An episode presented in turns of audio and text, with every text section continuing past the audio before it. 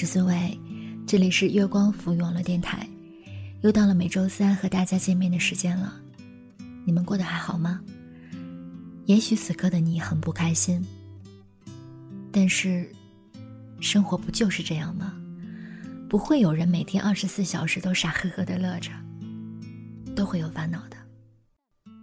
所以我们喜欢读故事，总是希望从别人的故事当中找寻些许自己的影子。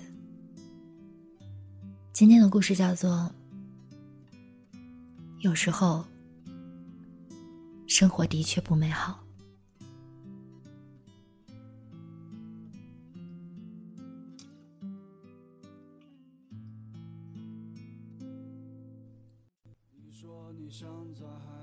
大舅家有两个儿子，大哥今年三十六，二哥比他小三岁。因为父母近亲结婚的关系，二哥先天性智障，口吃，右眼失明，总是歪着脑袋斜着眼睛看向上方。我们老家人调侃他外号叫“朝天望”。我，我。也要娶媳妇儿。二表哥每次到我家，都会害羞的对我爸妈挤出这句话。他也是哪壶不开提哪壶。说到娶媳妇这事儿，最难搞的，其实是他的亲哥哥，我的大表哥。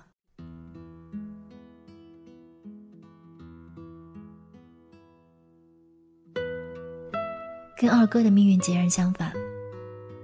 大表哥长得白白净净的，身高一七八，大学毕业以后，到苏南做起了铁路维修的工作，月薪过万。他从小成绩就好，话少安静，温和懂事，还喜欢读鸡汤书。每次我见到他，总能看到他的包里放着一本书。总之，全家人的希望。都寄托在他的身上。大表哥二十五岁以后，我舅妈就开始帮他张了婚事。现在十年过去了，他的相亲对象有五十个，也绝对不夸张。小二子，我这辈子是指望不上了。他这个当哥的怎么也不争气呢？作孽啊！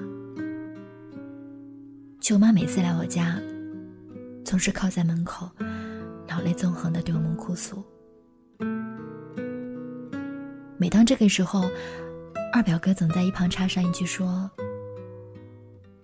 就就就是啊，他他他结了，我也好结。”舅妈听完，哭得更加厉害了。大表哥是个活在上个世纪的现代人。月薪过万的他，从来不用智能手机，没玩过 QQ，也不玩微信。三十六岁的人了，还不太会说话。见到姑娘就脸红，眼睛都不敢直视人家。要是问他喜不喜欢姑娘，他每次都沉默不语。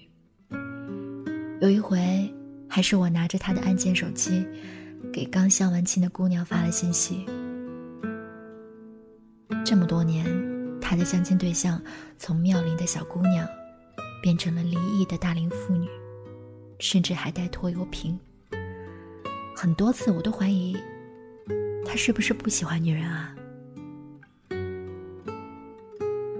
眼看大的不打算娶了，小的也没法娶。在老家，只要是有缺陷的人找对象，都会顺带配另外一个有缺陷的，比如瞎子配瘸子，聋子配哑巴，离异的配丧偶的。舅妈终日愁眉苦脸，以泪洗面。五年前，把眼睛愁坏了，几乎什么也看不见了。其实我二哥也相过亲。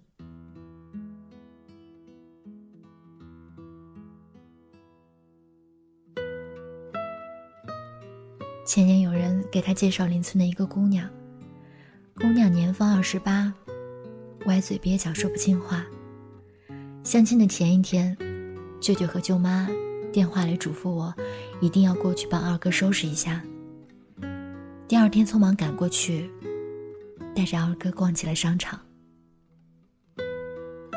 对着镜子，二哥第一次换下他那沾满泥土的布鞋，穿上了擦得锃亮的皮鞋。第一次穿上了西装，即使是最小号，还是被他穿得宽松肥大。他躲在不合身的西装里，跟商场显得格格不入。我从来没有见过二哥那么高兴。左一边悄悄照镜子，右一边偷偷看玻璃。他当时肯定在想：终于能娶上媳妇儿了。可媳妇儿究竟对他有什么意义？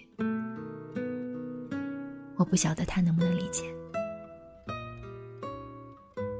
那次的相亲过程非常的顺利，二哥和姑娘互相看了一眼，都红着脸低下了头。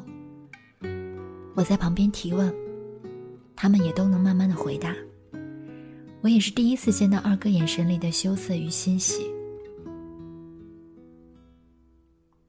二哥后来歪着脑袋，斜着眼睛对我说：“好，好好看，好看。”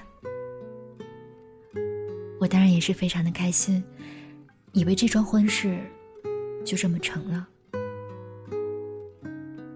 可女方父母对我二哥提出的二十万彩礼钱、一套八十平以上的房子和一辆汽车的要求，让我舅舅气得三天没吃下饭，拍着桌子怒骂说：“去他娘的！以为自己残废闺女是天仙吧？做梦！”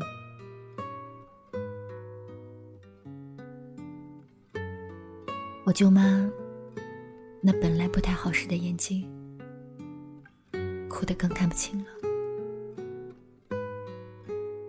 哥以后变得非常的沉默。上次我去他家，还看到他歪着脑袋，斜着眼睛，盯着衣柜里的西装和皮鞋，看了很久。你说你想在海边买一所房子。和你可爱的松狮一起住在哪里？你会当一个心情杂货铺的老板娘，随着心情买着自己喜欢的东西。生活越来越压抑，你变得越来越不像自己，一个人散在。悲催的风里，玫瑰你在哪里？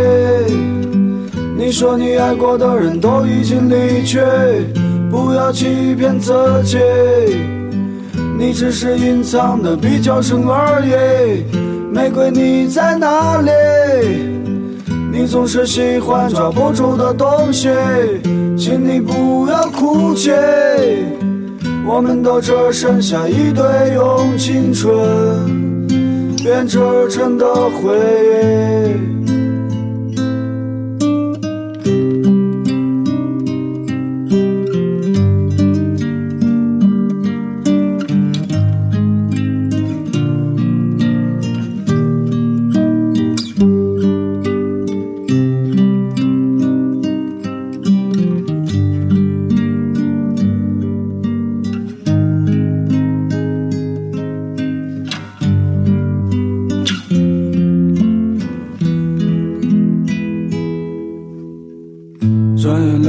时间已过去，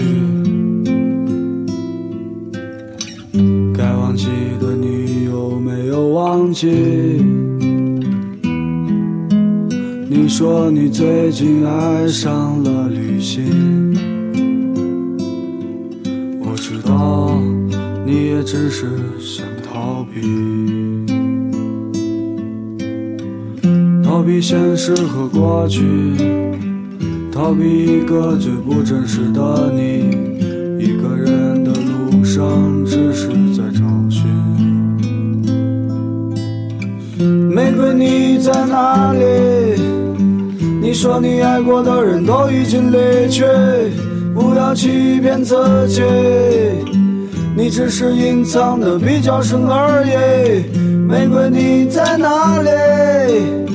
你总是喜欢抓不住的东西，请你不要哭泣。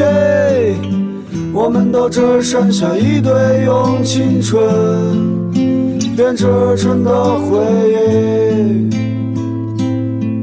用青春编织成的回忆。